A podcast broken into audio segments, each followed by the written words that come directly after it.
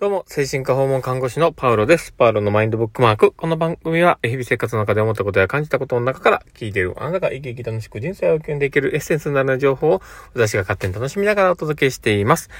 はい。ということで、えー、今日も放送を始めております。なんかタイトルコールめっちゃ噛みましたけど なんかね、うまく喋れなかったですけど、まあ、今日もね、あの、放送を始めていきたいなと思っております。で、まあ、今日はね、どんな話をしようかなって思ってはいたんですけど、えー、ポジションパワーとパーソナルパワーみたいなところの話もできたらなと思ったりしています。まあ、なんのこっちゃっていうね、人もいるとは思うんですけど、多分ね、ポジションパワーっていうのはよく聞いたことがあるのかなと思ったりしてね。で、それ、まあ、パーソナルパワーも聞いたことあるかもわかんないですけど、あの、ポジションパワーって、要は上司がですね、部下に対してその権利、権力というかね、その立ち位置を使った上での、まあ、使ったというか、そういう、えー、まあ、圧力がかかるというところのパワーのことなんですけど、で、例えば、えー、と、まあ、市長がですね、あの、そのかの市長が、えー、何々をしなさいということを、えー、部下に言う。まあ、そこで、えー、その時に、みんなが入って言って行動しているところっていうのは、どちらかというと上司に言われたからっていうことで行動に移すっていうのが、えー、まあそこが、そのポジションパワーというか、まあそういうとこが起こってるねっていうとこなんですけど、まあ、でもそのね、僕自身の持論というかね、まあ、ところで言うと、まあ、ポジションパワーって、まあ、あると思うし、で、もう一つパーソナルパワーっていうのもあるんですけど、パーソナルパワーっていうのは、まあ、その人の、まあ、あのー、まあ、人、人から発せられるような力というかね、まあ、まあ、表現が難しい。例えば、えっ、ー、と、権威というかね、まあ、そういったものが、えー、まあ、パーソナルパワーに至るところになるのかなと思ったりするんですけど、その人が持ってる、その、力強さというか、まあ、そういうものが、まあ、パーソナルパワーかなと思ったりするんですけど、まあ、そういうね、えー、プチョンパワーとか、パーソナルパワーとか、まあ、そういうところがね、世の中働いてるよねっていうとこもあるんですけど、でもこれってね、まあ、確かにそうだなとも思うんですけど、逆のことって何て言うんだろうなとかって思ったりするんですよね。だ 中にはね、例えば、あのー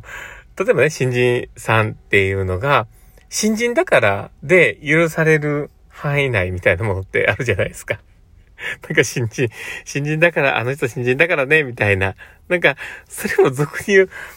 その人の、まあ、立ち位置的には低い位置にいるかもしれないんだけど、だけどそのポジションから来る、ある種のパワーだと思うんですけどね。で もそういうものって世の中ってあったりするし、まあそれが、えー、まあ部下から、まあ上司に対してという、まあそういうね、なんか、ある種のポジションパワーみたいなものっていうのも存在するんだろうなと思ったりしてて。で、全くのそういうものを抜きにして話をするってすごく難しいのかもしれないなと思ったりするし、逆にそういうものがないと、まあ、従順に動けないっていう人もいるかもしれないなとも思うし。なんで、そういう、なんか、なんかの力っていうものが存在をした上での、あの、対人間交流っていうのは職場では結構あるのかなと思ったりしていて。で、そこが全く関わらない状況での関係性っていうところっていうのがまあ珍しいのかもしれへんし、そこら辺があることで、まあ成り立つものも僕はあるとも思うし、で、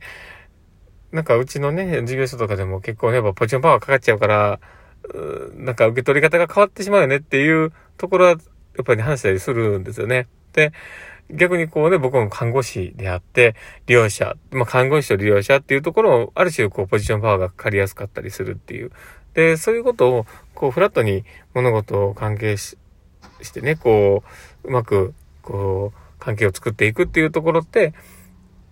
果たしてどうやってやっていくんだろうなってとこにもなるんですけど、僕は実は案外フラットな感じでね、やっていくとこがあるのかなと思っていて、まあ、対等な関係というかね、まあ、そういうのって、実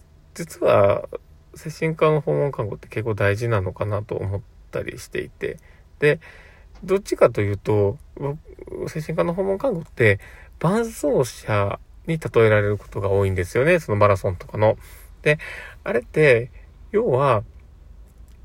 まあ、一種その自分が率先して、まあ、メインで走っている人に対する寄り添って一緒に走るガイガイド役というかね、まあそういう人になると思うんですけど、で、それって、ある種対等な立ち位置っていうのがあると思うんですよね。だから、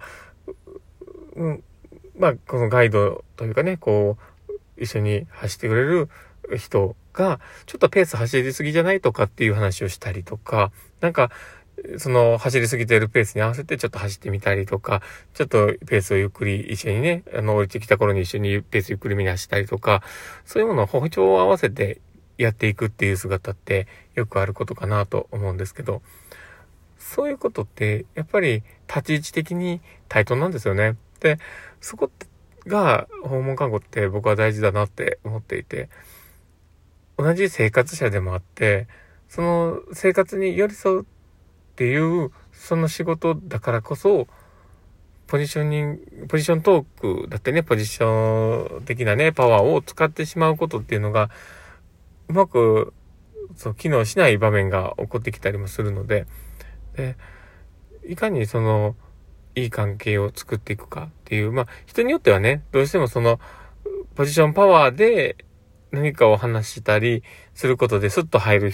話がね、スッと受け取れる人もいるでしょうし、パッケージング、まあ自分のコミュニケーションの中での伝え方だったりとか伝えたいものを、こう、うまくパッケージングしていく意味では、ポジションパワーっていうのを使うケースもあるのはあるかもしれないですけど、ただやっぱり、いかにね、その方といい関係を作っていくかっていうのは、ポジションパワーだったり、パーソナルパワーみたいなところも、まあ、それほど必要じゃないのかなって思ったりして。で、まあそれはチームでもそうだと思うんですよね。で、まあそこの、まあいろんな世の中のね、こう、まあ、まあ社会の中ではね、まあいろいろそういういろんなパワーが発生していて、で、そこを複雑に生きてるんだけど、ただそういったフラットな関係を作っていくっていうのはすごく大事じゃないかなっていうお話でした。まあそんなこんな感じで、まあ、あの、今回ね、実は150回目という収録をね、させていただいているので、なんかすごく、やってんな、みたいな感じはあるんですか？まあね、この話をね、あの、少しでも誰かに届けられてですね、なんか、